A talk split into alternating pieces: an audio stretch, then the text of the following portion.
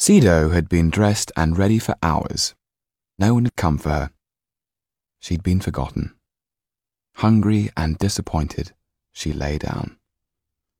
This was how Yann first saw her. He had discovered that there were peepholes in all the doors. It was like watching different scenes from a play. A lady in a boudoir adjusted her impossibly tall wig, complaining to her maid that it was too heavy.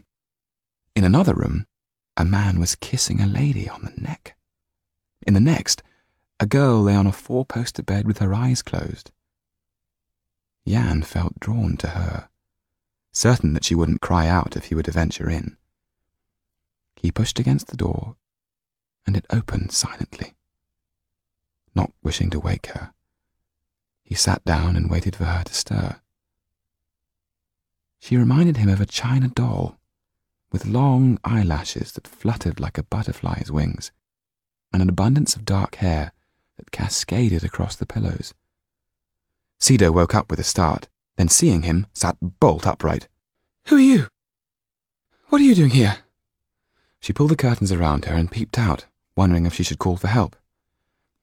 Even if you did, no one would come, said Yann. This was very unsettling. Had she been talking aloud and not known it? What is your name? she asked. Yann Margoza. What's yours? Sido de Villeduval. Why are you here? I'm with the magician. We're doing the show tonight, downstairs in the room with all the books. The boy shouldn't be here, Sido thought. Yet the strange thing was that she had no desire for him to leave. He made her feel less forgotten and less hungry. But if she were caught with him, she would be sent back to the convent to be forgotten again. You won't be, said Yann. How do you do that?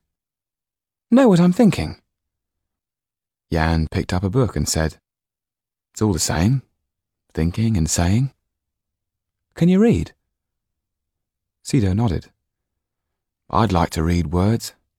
Thoughts can be so confusing. Why does this house have secret corridors?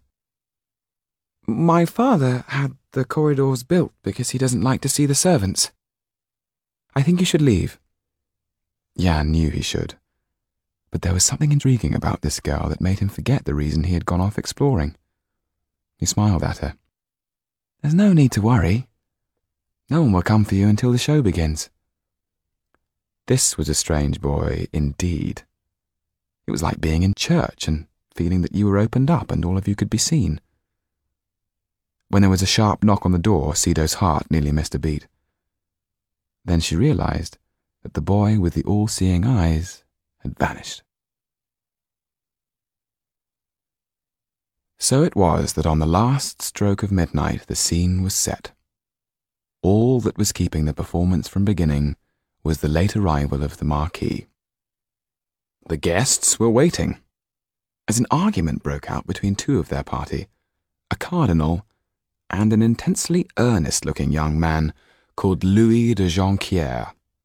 You are a man of the church. The Bible commands us to consider the poor, said the young man. In my view, if their lot is to be improved, they should have a say in the way things are run. Come, you must agree that at present our society leaves much to be desired. The cardinal looked pained. My ancestors fought to make this country what it is. We are a great nation, the envy of the world. You surely do not imagine this has been achieved by the people. It is our duty to retain our position and lead the way. But the nobility cannot be relied upon, said Louis de Jonquière. We are not going to change our ways in order to put bread on the tables of the starving. Look what has happened in America. The people rid themselves of English sovereignty, and now, with our help, it is a republic.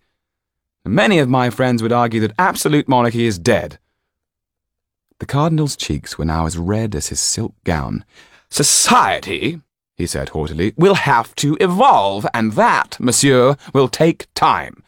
But why should the poor pay for the privileges of the rich?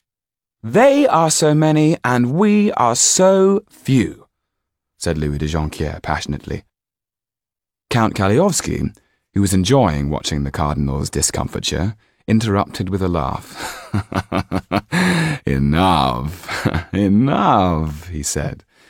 For tonight, my friends, let's leave politics alone. The subject makes dreary companions of us all.